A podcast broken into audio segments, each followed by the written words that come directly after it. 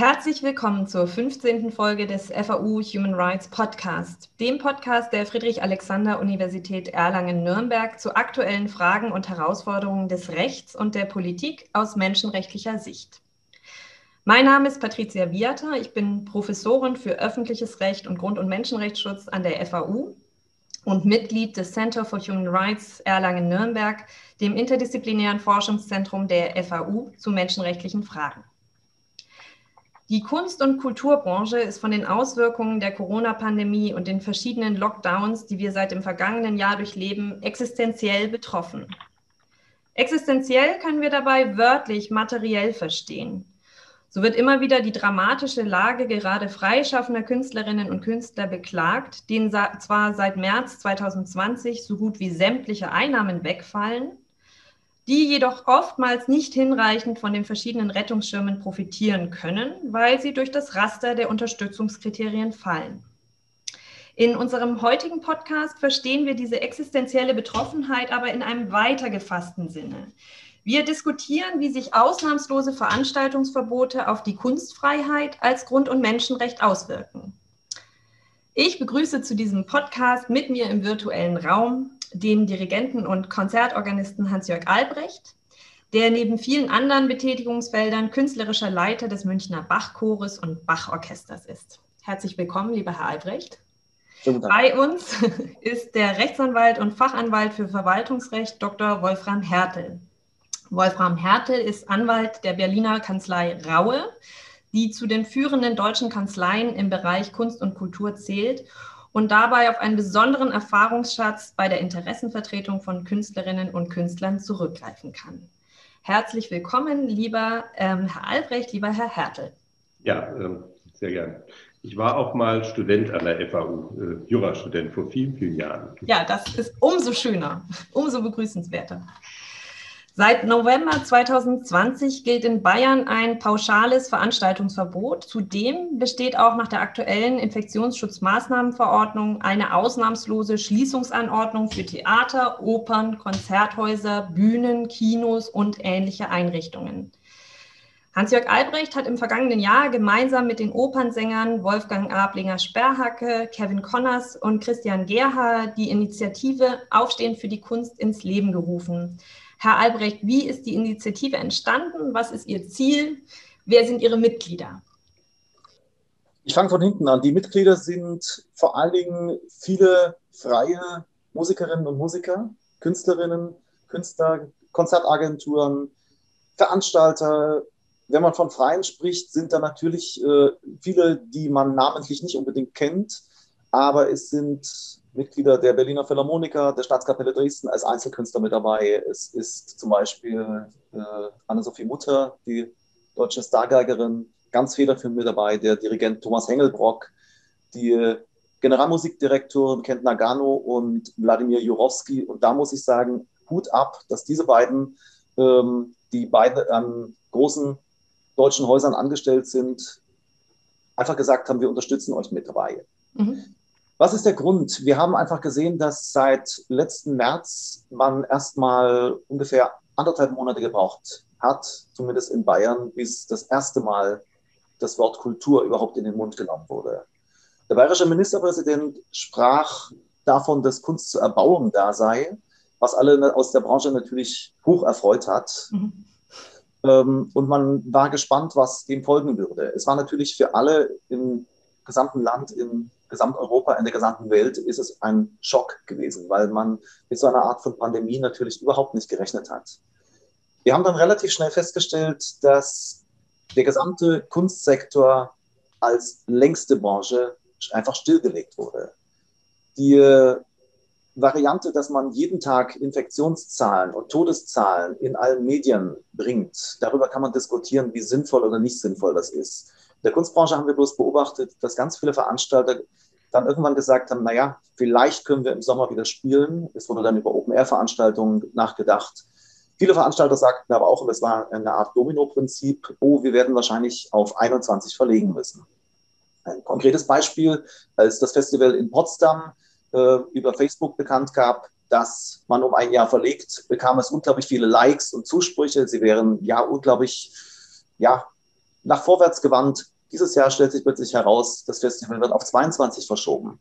Und es war einfach zu sehen, die Kunst steht an allerhinterster Stelle. Und wir haben dann irgendwann gesagt, wenn diese ganzen runden Tische, die Konzertveranstalter, die Konzerthäuser, Opernhäuser in Dialogen mit der Politik sind, es ist aber offensichtlich nichts passiert, müssen wir einen anderen Weg gehen, und zwar den Weg der juristischen Überprüfung. Mhm. Und das als ein ganz legitimes bürgerliches Grundrecht, zumal der Staat äh, sich von seiner besten Seite gezeigt hat. Und das sei auch ein bisschen suffisant gesagt, der Staat hat einfach gezeigt, dass ihm Kunst und Kultur offensichtlich egal zu sein scheint.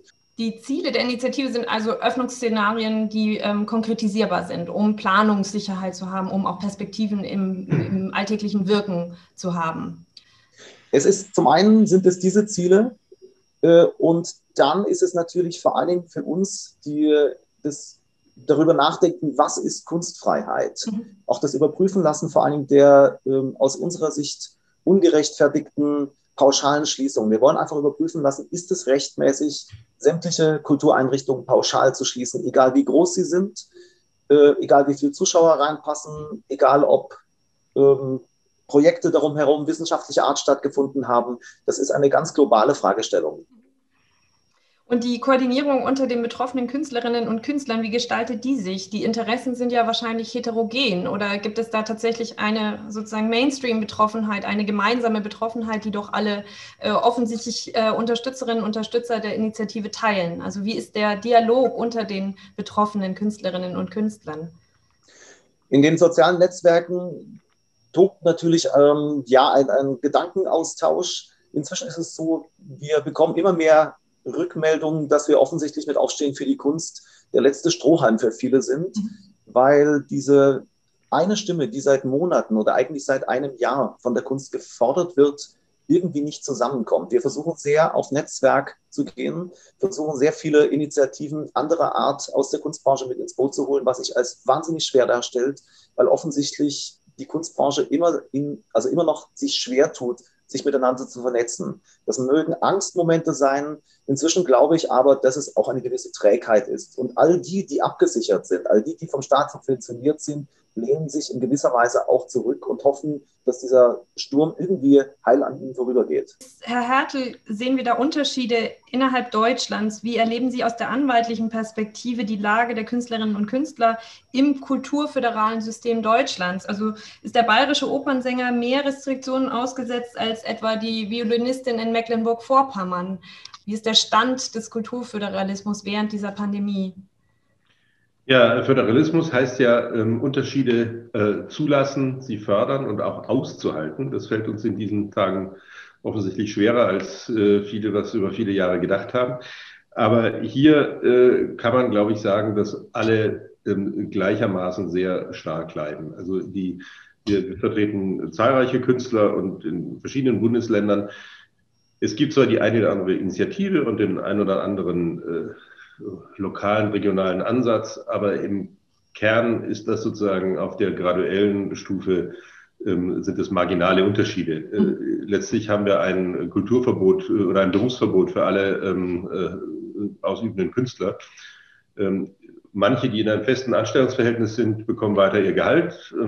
So ist es zum Beispiel, das kann ich auch auflegen bei meiner Frau.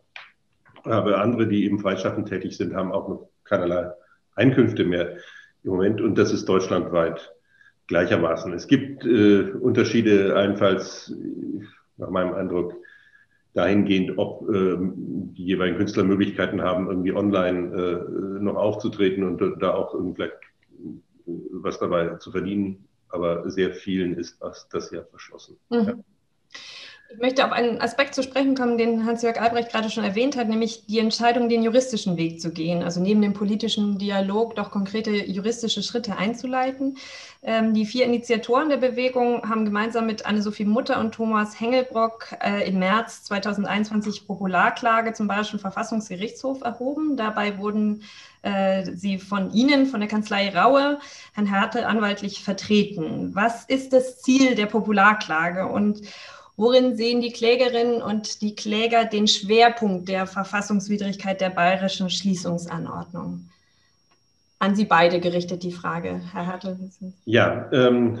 dann antworte ich zunächst mal aus juristischer Sicht. Äh, um was äh, geht es uns? Ähm, äh, es geht uns darum, dass wir für die Künstler meinen, ähm, dass man so mit der Kunstfreiheit nicht umgehen kann. Man, die Kunstfreiheit hat einen besonders hohen Stellenwert im Grundgesetz und man kann die nicht zulässigerweise die Kunst als erstes zumachen und als letztes aufmachen, obwohl nachgewiesenermaßen die äh, Infektionsgefahr ähm, bei äh, Reduzierung der Zuschauerzahl und diesen Hygienemaßnahmen äh, geringer ist als zum Beispiel im Einzelhandel. Und da gibt es eben verschiedene rechtliche Wege. Das eine sind die Eilanträge. Dazu braucht es eine individuelle Betroffenheit. Und in Bayern gibt es eben dieses zusätzliche Instrument der Popularklage. Wir haben uns entschieden, beides zu machen. Ähm, der Eilantrag hat immer ein bisschen den Nachteil, dass, äh, dass die jeweilige Verordnung ja nur für die nächsten drei Wochen gilt und man äh, eben schauen muss, wer ist denn jetzt in den nächsten drei Wochen mit einem, äh, mit einem Konzert konkret betroffen. So haben wir, das kann Herr Albrecht gleich, gleich noch ergänzen, ähm, zahlreiche Unterstützer und auch äh, gehabt, die gesagt, sie sind gerne dabei, aber die haben in dem konkreten Zeitraum eben einfach jetzt kein Konzert geplant mhm. gehabt. Dann sind sie sozusagen rechtlich gesehen nicht unmittelbar und selbst betroffen durch die Verordnung und deswegen äh, können sie nicht zulässigerweise Rechtsschutz einlegen. Dieses Problem gibt es bei der Popularklage nicht und deswegen haben wir das auch beides gemacht. Mhm. Herr Albrecht, wie würden Sie aus der betroffenen Perspektive das Ziel der Popularklage beschreiben? Nun, uns geht es ja grundsätzlich um diese Fragestellung, was bedeutet Kunstfreiheit? Ich muss ein kleines bisschen ausholen.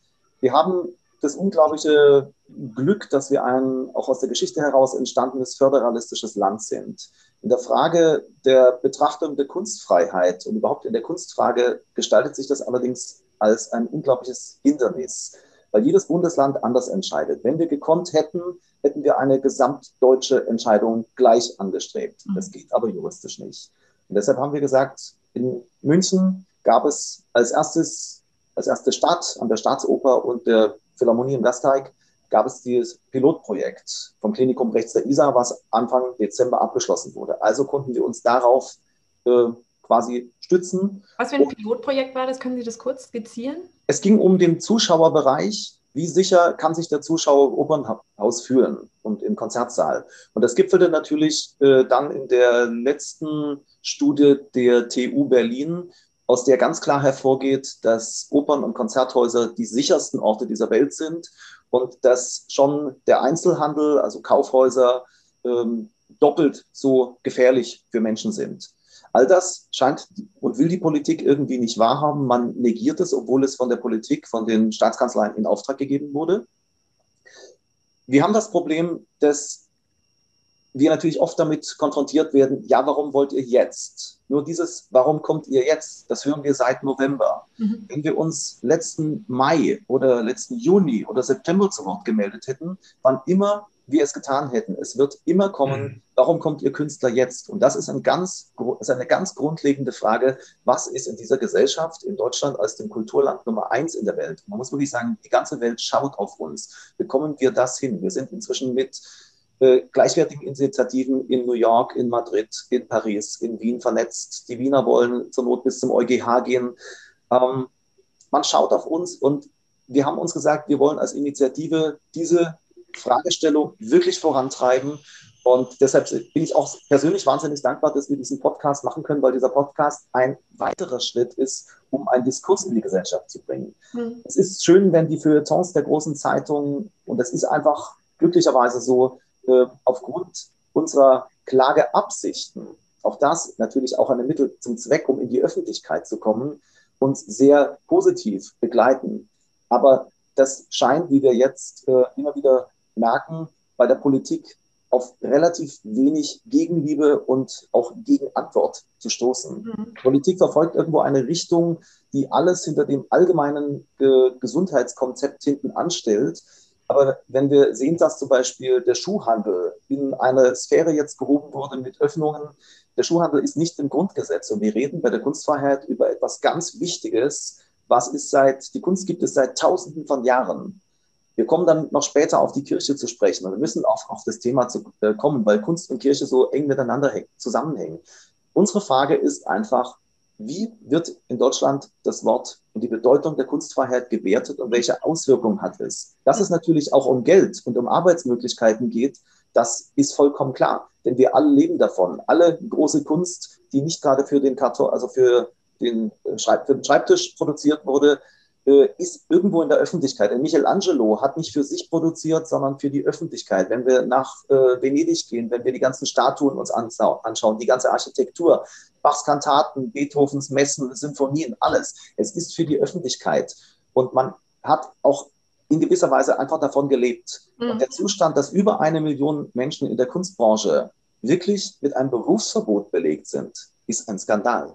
Das ist äh, ein, eine wunderbare Überleitung zu meiner Frage, weil wir uns ja ganz bewusst diesem Thema der Kunstfreiheit als äh, Grund- und Menschenrecht auch ein bisschen grundrechtsdogmatisch nähern wollen. Also wenn jetzt ein, ein Jurastudierender beginnen würde, diese ähm, Verfassungsmäßigkeit zu prüfen, würde er erstmal damit starten, den Schutzbereich der Kunstfreiheit zu präzisieren. Also starten wir auch mal ganz juristisch, lehrbuchmäßig damit und betrachten den von ähm, Hans-Jörg Albrecht gerade schon erwähnten sachlichen Schutzbereich. Geschützt ist die künstlerische Freiheit, der sogenannte Werkbereich, aber auch die Vermittlung des Kunstwerks an Dritte, an die Öffentlichkeit, der sogenannte Wirkbereich.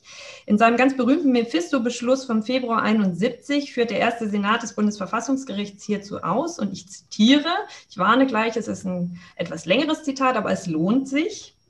Die Kunstfreiheitsgarantie betrifft in gleicher Weise den Werkbereich und den Wirkbereich des künstlerischen Schaffens. Beide Bereiche bilden eine unlösbare Einheit. Nicht nur die künstlerische Betätigung der Werkbereich, sondern darüber hinaus auch die Darbietung und Verbreitung des Kunstwerks sind sachnotwendig für die Begegnung mit dem Werk als eines ebenfalls kunstspezifischen Vorganges. Dieser Wirkbereich, in dem der Öffentlichkeit Zugang zu dem Kunstwerk verschafft wird, ist der Boden, auf dem die Freiheitsgarantie des Artikel 5 Absatz 3 vor allem erwachsen ist. Herr Albrecht, wie erleben Sie ganz persönlich den künstlerischen Werk- und Wirkbereich während der Corona-Pandemie. Und dabei würde ich gerne den Blick darauf richten, dass es ja durchaus die Möglichkeit gibt, in digitalen Formaten zu wirken und die Kunst, die Musik in digitalen Formaten ans Publikum zu bringen. Wo ist der Unterschied also in der alltäglichen Lebenspraxis eines Künstlers, einer Künstlerin? Der beginnt damit, dass man weiß, dass man am Abend auf die Bühne geht. Mhm. Und wenn man, sobald man die Tür aufmacht und geht zum Beispiel in eine große Philharmonie, ob in Berlin, München oder Paris, wo auch immer, im besten Falle ist gut besucht bis ausverkauft. Und das ist genau auch dieses, äh, wo viele sich nicht trauen, in die Musik überhaupt einzusteigen, wegen der Nervosität. Diese Nervosität ist nicht, wenn ich weiß, es steht ein Mikrofon nur da und sitzt niemand da. Mhm. Das ist etwas sehr Produktives äh, und dieser Adrenalinausstoß, der dann während des Konzertes vor ja quasi dem ganzen Auditorium besteht, äh, setzt unglaublich viel Kreativität frei. Es wissen alle vom äh, kleinen Klaviervorspielen früher in der Schule, dass sie hoch aufgeregt waren, wenn sie vor den Klassenkameraden dann spielen sollten. Aber in dem Moment, wenn man auf der Bühne sitzt, selbst wenn man sich verspielt, es ist, es ist ein Zustand, den kann man eigentlich nicht beschreiben. Das ist ein energetisches Feld. Und das ist wahrscheinlich auch so schwer, es in Worte zu fassen und in ein Gesetz zu gießen. Mhm. Was speziell fehlt jetzt bei uns? Äh, wenn wir Streams machen, wenn ich zum Beispiel von der Orgel ausgehe, dann sitze ich in Kirchen, sitzt man meistens an der Orgel oben im Konzertsaal, ist man in den meisten Fällen, wenn man auf der Bühne an einem Spieltisch sitzt, vom Publikum abgewandt, mit dem Blick zur Orgel, um einfach mit den Ohren das Instrument gut wahrnehmen zu können. Mhm. Das heißt, an der Stelle kann ich ausblenden und trotzdem merke ich, selbst wenn ich mich in einen Konzertmodus reinspiele, mhm. es ist ein anderes Gefühl. Ich weiß, dass niemand drin sitzt. Und selbst wenn ich den Kopf ausschalte, es ist einfach dieses Wissen, dass da niemand ist. Ich spiele für den leeren Raum. Für wen spiele ich eigentlich? Die Politik sagt, ja, sie können ja streamen. Mhm.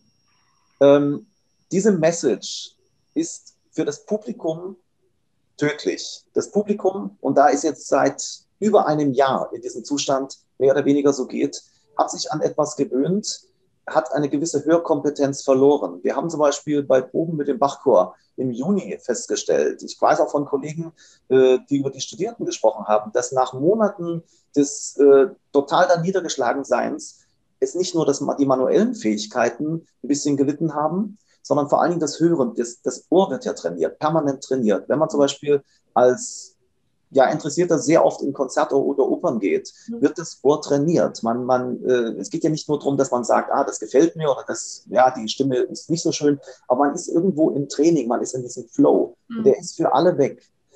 Man muss natürlich sagen, dass in der aktuellen Situation äh, lieber der Spatz in der Hand als die Taube auf dem Dach. Man ist glücklich über jede Möglichkeit, mhm. äh, die man irgendwie noch nutzen kann. In der Fülle der äh, ganzen Absagen bei fast allen von uns sind es ungefähr um die 90 Prozent seit letztem Jahr. Mhm. Das muss man sich einfach auf der Zunge mal zergehen lassen. 90 Prozent der Aufträge, bei vielen anderen sind es noch mehr, sind weg. Mhm. Ich hatte jetzt das Glück, dass ich zum Beispiel im März nach Italien konnte und in Bari am Opernhaus dirigieren konnte.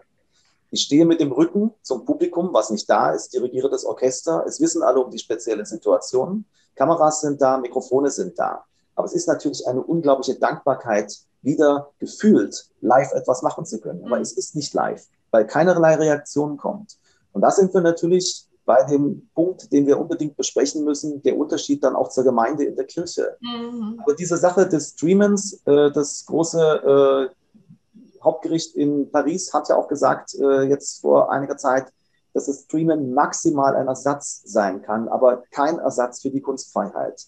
Und wie Herr Dr. Hattel vorhin schon sagte, wir brauchen das Publikum und das Publikum ist ganz unmittelbar mit diesem Entstehungsprozess verbunden. Denn auch das lässt sich juristisch natürlich nicht festmachen. Was ist zum Beispiel eine Spannungspause? Wenn das Publikum wirklich diszipliniert ist, kann man Spannungspausen äh, weiter ausdehnen. Das Publikum geht mit, diese energetische Spannung geht mit. Mhm. Und es passieren in dem Moment wirklich wahre Wunderwerke. Gibt es denn äh, kreative Kraft, die auch aus der Beschränkung freigesetzt wird? Also Streaming dient nicht als Ersatz, aber ich denke beispielsweise an das Staatstheater Augsburg, das seine Inszenierungen jetzt durch den Verleih von Virtual Reality Brillen bundesweit verbreitet kann, verbreiten kann. Was wird auch gewonnen? Also es bleibt wahrscheinlich nicht alles verloren, sondern es gibt möglicherweise auch potenzielle innovative Kraft aus all den Beschränkungen. Gilt das auch für den Konzertorganisten oder muss der konstatieren, nein, es wird wenig gewonnen, bis also die Nachteile überwiegen gravierend den Vorteilen? Der Konzertorganist äh, hat das Glück, dass durch ein Projekt kurz vor Weihnachten ähm, jemand aufmerksam geworden ist und wir sind jetzt dabei, ein riesen Online, internationales Online-Streaming-Orgelfestival zu kreieren, mhm. was sich auf allen fünf Kontinenten dieses Jahr im Herbst das erste Mal ergießen und erstrecken soll. Und so etwas gibt es weltweit nicht. Man kann die Instrumente nicht abbauen. Mhm. Ähm. Das ist eine Riesenchance. Mhm. Und speziell in der Oper oder beim Theater oder Tanz, Ballett sind Dinge zu beobachten. Ähm, wenn wir zum Beispiel Streams schauen, so nah wie das Publikum durch die Kameraführung an Gesichtern, an Ausdrücken von Gesichtern und Körpern dran ist. Diese Chance hat man im normalen Konzert- und Opernalltag nicht. Ja. Das Bayerische Staatsballett hat zum Beispiel eine Produktion äh, vor einiger Zeit gebracht, wo allein den Stream über 20.000 Leute weltweit gesehen haben. Parallel zu dem Stream gab es einen Chat und es gab dann eine Auswertung, dass so viel Zuspruch zu einer ähm, Produktion eigentlich noch nie da war. Auch die internationale Presse hat ganz anders äh, das Ganze wahrgenommen. Mhm. Diese positiven Dinge zusammenzubringen, in jedem Fall. Aber das Streamen, müssen wir auch ganz klar sagen, nur wenige große Häuser haben die Möglichkeit, mhm. das in wirklicher Top-Qualität zu bringen. Die ganzen mit Handys aufgenommenen Aufnahmen im Internet, damit man überhaupt präsent ist, sind künstlerisch, selbst wenn sie noch so toll gespielt sind, eigentlich ja nutzlos. Ja. Ich, äh, wenn ich darf, äh, da mal kurz dazwischen, das kann ich auch aus anwaltlicher Sicht bestätigen. Also wir äh, sind ja in Berlin hier und wir haben äh, die Digital Concert Hall der Berliner Philharmoniker gemacht und äh, ich weiß, was das Equipment, was da hängt, was das kostet, ja, mhm. um diese äh, Live-Stream-Übertragungen zu machen äh, in der Qualität. Äh, und äh, da, da, das ist eben, das ist eben auch alles mit sehr, sehr hohem Aufwand äh, produziert. Und das kann man wirklich nicht in der Breite anbieten. Ja. Das kann sich niemand leisten und das äh, bezahlt auch niemand. Also das, äh, deswegen ist die Illusion, ja, wir können ja dann also überall kleine Streams machen, vom Hauskonzert bis zum äh, bis zum Vorspielabend in der Musikschule und, äh, und dem, äh, in dem Stadttheater. Äh, das ist dann auch auf technisch so schwachen Niveau, dass das nicht überzeugen wird und ja. überhaupt gar kein Ersatz ist. Ja. Da, da, klingt auch wieder die Perspektive des Publikums an, die ich gerne wieder aus grundrechtsdogmatischer ähm, Perspektive ein wenig in den Fokus rücken möchte.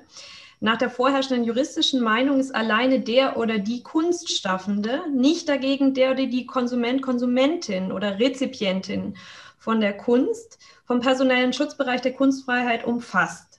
Es gibt aber auch Stimmen, die, wie ich finde, ganz sinnvollerweise gegen eine solche Besprenkung äh, sich aussprechen die im Publikum gerade mehr sehen als den bloßen Destinatär eines objektiven staatlichen Schutzauftrags zugunsten der Kunst. Herr Hertel, brauchen wir eine solche Erweiterung des personellen Schutzbereichs? Interessanterweise ist eine solche Erweiterung, also auch dieses Publikum als schutzbedürftig anzusehen, in der Allgemeinen Erklärung der Menschenrechte angelegt wo es heißt, jeder Mensch hat das Recht, am kulturellen Leben der Gemeinschaft frei teilzunehmen, sich der Künste zu erfreuen. Wie ist die Lage um den personellen Schutzbereich der Kunstfreiheit in unserem deutschen grundrechtsdogmatischen Verständnis Ihrer Meinung nach? Ja, das ist ein wunderbares Beispiel äh, und da habe ich auch was dazu gelernt. Also wenn man äh, etwas Positives abgewinnen will dieser jetzigen Situation, dann eben auch, ich glaube, das, das kann jeder für sich sagen, dass man in dieser äh, Lockdown-Zeit einfach auch gemerkt hat, was einem, was man braucht zum Leben äh, jenseits Essen und Trinken. Ja? Ähm, dass Begegnungen dazugehören zu einem äh, modernen und zeitgemäßen Leben, dass wir Menschen treffen wollen, dass wir uns mit denen austauschen wollen. Das haben wir alle, äh, das haben wir alle gemerkt, äh, dass einfach äh, zu Hause sein und, und vielleicht auch schnell irgendwo was einkaufen, essen, kochen und immer nur die Familie sehen, so gern man sie hat, dass das einfach nicht das Leben auszeichnet, was wir haben. Mhm. Und grundrechtsdogmatisch haben Sie vollkommen richtig gesagt, hat bislang jedenfalls in der deutschen Grundrechtsszene niemand daran gedacht, das Publikum in den Schutzbereich der Kunstfreiheit einzubeziehen. Ähm, aber wenn ich mir überlege, was ich in diesem Jahr gelernt habe, was brauche ich für mein Leben, äh, damit ich die Lebensqualität habe, die ich brauche, da brauche ich die hohe Gesundheitsversorgung, da brauche ich vollkommen zu Recht auch den Schutz vor, äh, vor Pandemien, ja, dass der Staat dort tätig wird.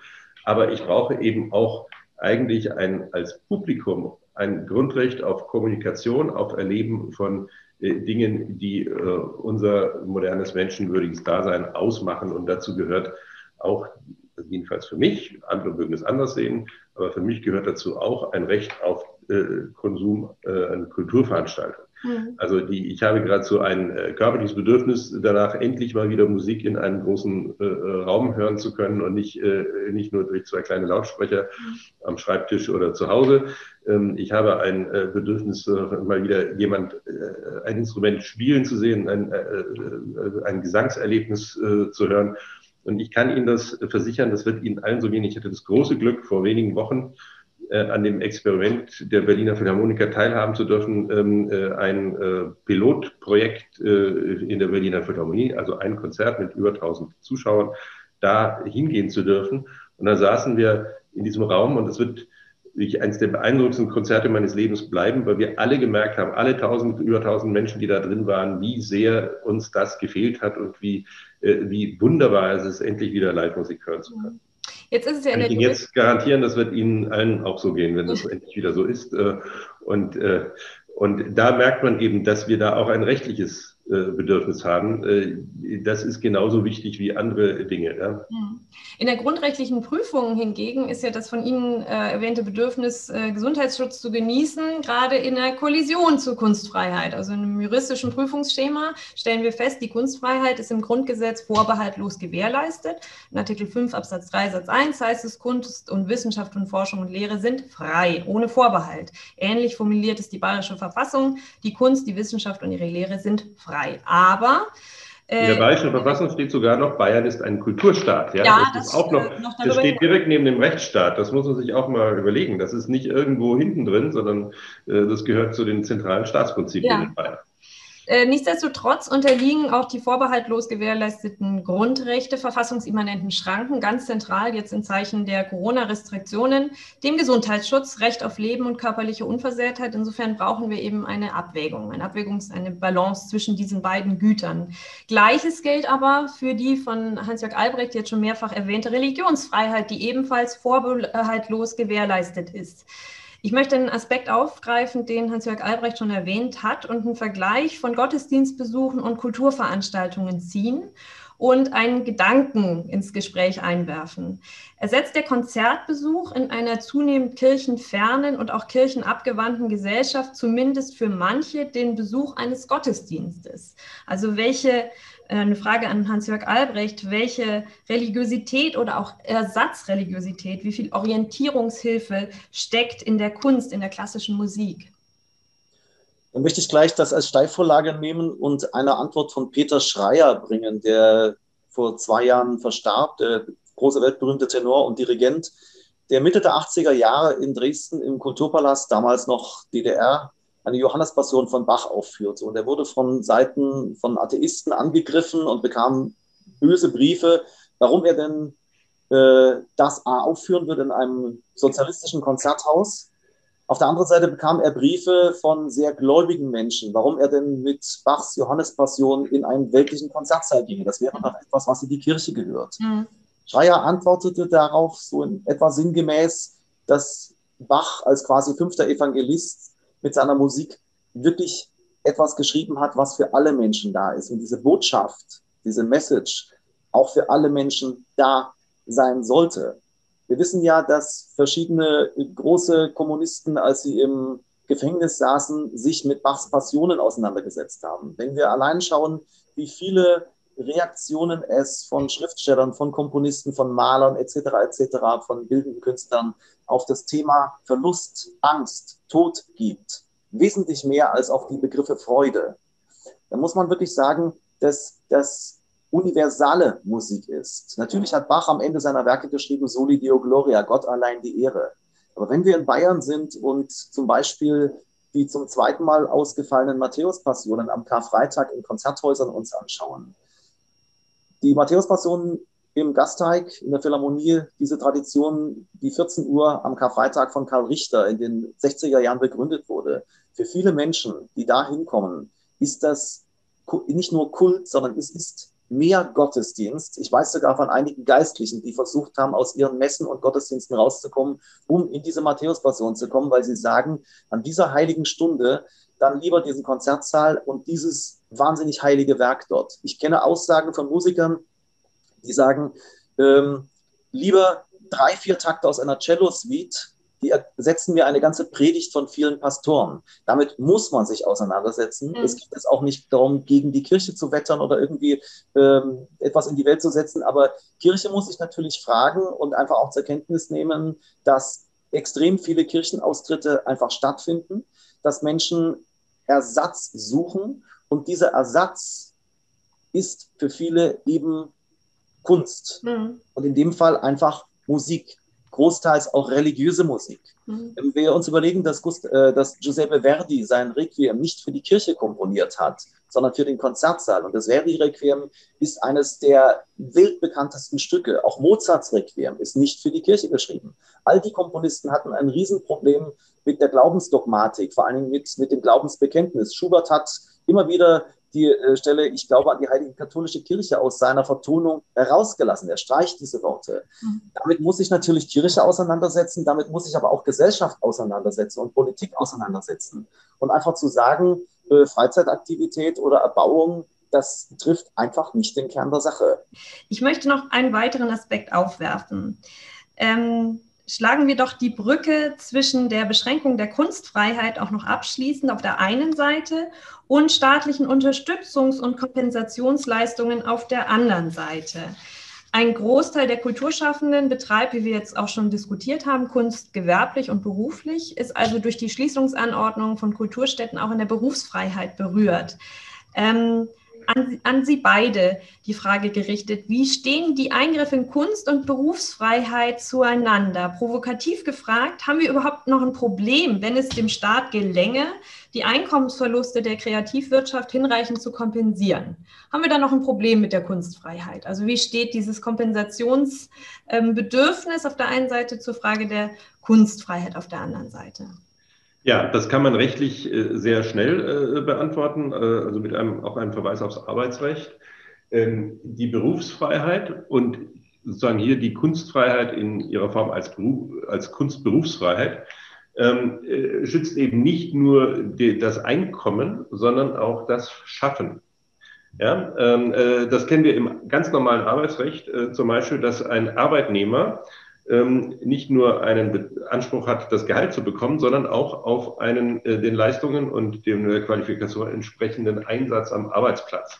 Also ich kann, äh, ich kann nicht einfach nur sagen, kriegst ja dein Geld und ansonsten bleibst du bitte zu Hause, sondern das ist eben kein adäquater Umgang mit dem Arbeitnehmer. Und so ist es mit, äh, mit der Berufsfreiheit generell und mit der Kunstfreiheit im Besonderen. Die Kunstfreiheit äh, kommt davon, kreativ etwas zu schaffen. Und zwar ähm, entweder ein bildendes Kunstwerk, was dann irgendwo steht oder hängt, oder äh, im Bereich der Musik eben äh, ein, ein Erleben im Augenblick. Mhm.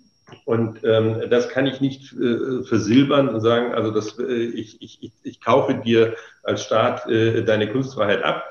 Du bekommst ein, äh, jetzt bei, bei staatlich äh, alimentierten Künstlern, die in Staatsorchestern tätig sind, du kriegst so dein Geld. Was hast du denn? Ja, du bist eben nicht nur äh, äh staatlicher äh, Gehaltsempfänger, sondern Künstler. Und als Künstler auch äh, und als freischaffender Künstler sowieso jemand, der einen Anspruch hat, der vom Grundgesetz hier geschützt ist, ein Werk zu schaffen und dieses Werk auch einem Publikum präsentieren zu können. Mhm. Das kann der Staat keinem Künstler abkaufen. Deswegen ist es mit dem Argument, also was habt ihr denn, ihr kriegt doch da irgendwie Zahlungen aus dem Hilfsfonds. Damit ist es bei der Kunstfreiheit nicht gedient. Und das unterscheidet die Kunstfreiheit dann doch auch im Stellenwert von dem, dem Problem der generellen, äh, den die generelle Wirtschaft hat. Ja? Also es ist so, ein, äh, ohne jetzt irgendeine Branche schlecht sagen, aber ein bestimmter Einzelhändler, der einfach ein bestimmtes Produkt verkauft, äh, was in China hergestellt wird und hier mit Marge, mit Mehrerlös verkauft wird, wenn, wenn der trotzdem seinen, seinen Erlös dann bekommt, dann ist eigentlich das, warum er es macht, abgegolten und vernünftig ausgeglichen. Das ist beim Künstler mit dem Geld alleine nicht. Sonst wäre dieser Künstler nicht Künstler geworden, sondern hätte irgendeinen anderen Beruf ergriffen, äh, wo es äh, eben im Wesentlichen um Geld und nicht um Wirken geht. Mhm. Das Geld ist übrigens ein ganz gutes Stichwort. Erstens ähm, wird der deutsche Staat es, ist meine These, nicht schaffen, allumfassend den Schaden, den er seit einem Jahr im Kunstmarkt angerichtet hat, finanziell auszugleichen. Allein die milliardenschweren Fonds, bevor Frau Staatsministerin Grütters die überhaupt erwirken konnte, hat sie in einigen Interviews selbst gesagt, Monate gebraucht, um das Bundesfinanzministerium und den Bundestag überhaupt davon zu überzeugen, dass man das machen muss. Es ist zum Beispiel ein Fonds an den Deutschen Musikrat ausgeschüttet worden. Ich habe Glück, dass ich in diesem Fonds ein Stipendium bekommen habe. Für dieses Stipendium müssen Sie ein zukunftsgewandtes Projekt vorweisen können. Sie müssen perfekt Deutsch sprechen. Sie müssen die gesamte Maske fehlerfrei ausfüllen können. Sie mit einer Wortanzahl inklusive Freizeichen. Also die Hürde, an dieses Geld ranzukommen, ist nicht ganz klein. Und es ist ja inzwischen die Rede aus, dem, aus allen Bundesländern, dass Tausende von äh, Leuten aus dem Kunstbereich sich inzwischen andere Berufe gesucht haben oder nie wieder in diesen künstlerischen Beruf zurückkehren werden. Die Kehrseite der Medaille aus unserer Sicht von Aufstehen für die Kunst ist, dass wir das Gefühl haben, dass der Staat versucht, obwohl es nicht so ausgedrückt wird, aber mit Geld irgendwo Ruhe zu halten. Also man kann etwas salopper sagen, mit Geld werden die Mäuler gestopft. Mhm die Kunstbranche, gerade die großen subventionierten Häuser, natürlich sind sie staatlich subventioniert, aber man traut sich nicht dran, äh, sich quasi gegen den Geldgeber, ich will noch nicht mal sagen aufzulehnen, aber Stellung zu beziehen. Unser Hauptargument ist, wenn wir zum Beispiel die Deutsche Bahn sehen oder die Lufthansa, die mit Milliarden vom Staat unterstützt wird. Beide haben ganz knackige Gewerkschaften und Interessenvertretungen, die sagen, hier ist eine Grenze, hier müssen wir reden und hier müssen wir zur Not auch hart verhandeln. Das gibt es so in der Kunstbranche nicht. Die Kunstbranche ist total versprengselt. Es gibt genügend Leute, die in auch persönlichen Abhängigkeiten von Politikern sind. Man ist befreundet, man möchte gern seinen nächsten Vertrag wieder verlängert haben. Aber all das ist, was die Kunstfreiheit und das eigentliche Problem in unserem Land anbelangt, nicht sachorientiert, sondern es sind alles äh, Schauplätze, die ganz schwer zu durchbrechen sind. Mhm. Und ich denke, dass Gerichte und Rechtsprechung aktuell noch relativ leichtes Spiel haben, äh, diese Dinge juristisch gegebenenfalls auszuhebeln, weil eben diese große gemeinsame Stimme noch fehlt und weil der Staat und wie die Regierung der Bundesländer noch nicht begriffen haben, dass, wie Herr Dr. Hertel sagte, es nicht das Geld allein ist, sondern im Kunstbereich ist es etwas ganz anderes. Man könnte bei der Kirche genauso sagen, es würde reichen, wenn der Pfarrer irgendwas erzählt. Äh, aber diese Art der Gebete, die Art der religiösen Handlungen sind mit einer Sinnhaftigkeit äh, bedacht. Und das ist auch etwas Energetisches. Wenn ich in einer Kathedrale sitze und in der katholischen Kirche, was weiß ich, Passauer Dom und der Weihrauch ist da und die Orgel hm. strahlt, und es ist etwas, das kann man nicht in Worte fassen, hm. was dort passiert. Dass die Kirche natürlich mit jahrtausendalter Geschichte und äh, einer echten Verankerung im Grundgesetz es geschafft hat, jetzt ein Jahr, nachdem sie irgendwo am Anfang vor einem Jahr geschwiegen hat, zu sagen, nein, Ostergottesdienst muss wirklich live sein. 1 zu 0 für die Kirche. Aber ja, ich denke, es ist, wenn ich da kurz unterbrechen, es ist vor allem ja eine andere Wahrnehmung der Gläubigen ähm, im Vergleich zum Publikum, weil die Gläubigen eben als aktiv involviert in die Gottesdiensthandlung wahrgenommen werden, das Publikum äh, als passiver, ähm, wie soll ich sagen, Konsument, Konsumentin wahrgenommen wird. Das ist ein zentraler Unterschied und da ähm, höre ich heraus, braucht es eines Wahrnehmungswandels. ja, das hatte ich ja vorhin auch äh, gesagt. Da, ja. da brauchen wir, da, da müssen wir erkennen, dass das Recht auf Teilhabe an, an den, an, am Kunstgenuss ja. ein, äh, äh, auch äh, ein grundrechtsgeschütztes Recht ist. Im, im Artikel 2.1 ist es irgendwie mit drin. In der Menschenwürde ist ja. es auch äh, mit drin, aber das äh, sollten wir äh, auch Richtig ausformulieren, so wie es in der äh, universellen Erklärung der Menschenrechte ja offensichtlich auch schon ja. mal angedeutet wird. Ja. Äh, ein wichtiger Gedanke kommt bei der Kunst in dem Zusammenhang noch dazu, das ist die Nachwuchsgewinnung.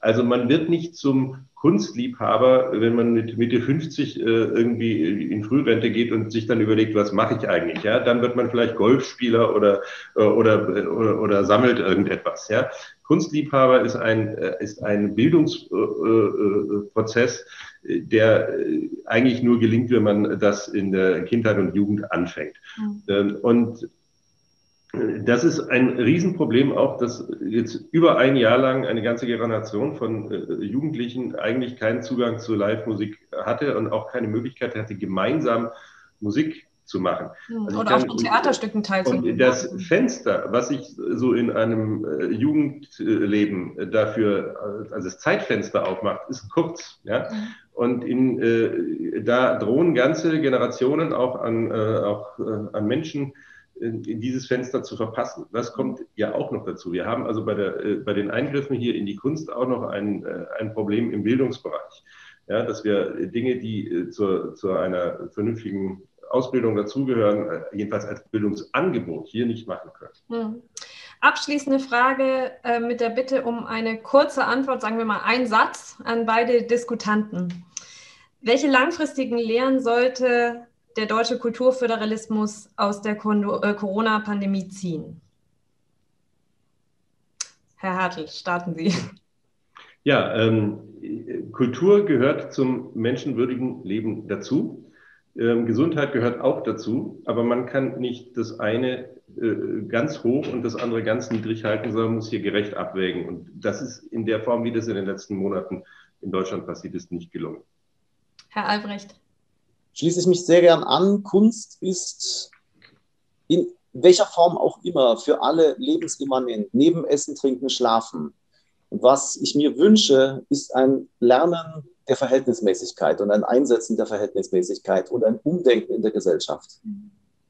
Ganz herzlichen Dank. Im Gespräch über den Stand der Kunstfreiheit in Zeiten der Corona-Pandemie waren der Dirigent und Konzertorganist Hans-Jörg Albrecht und der Rechtsanwalt Dr. Wolfram Härte. Ich danke für die Diskussion und wünsche der Initiative und Ihnen beiden persönlich von Herzen alles Gute. Vielen Dank. Bedanke ich mich auch.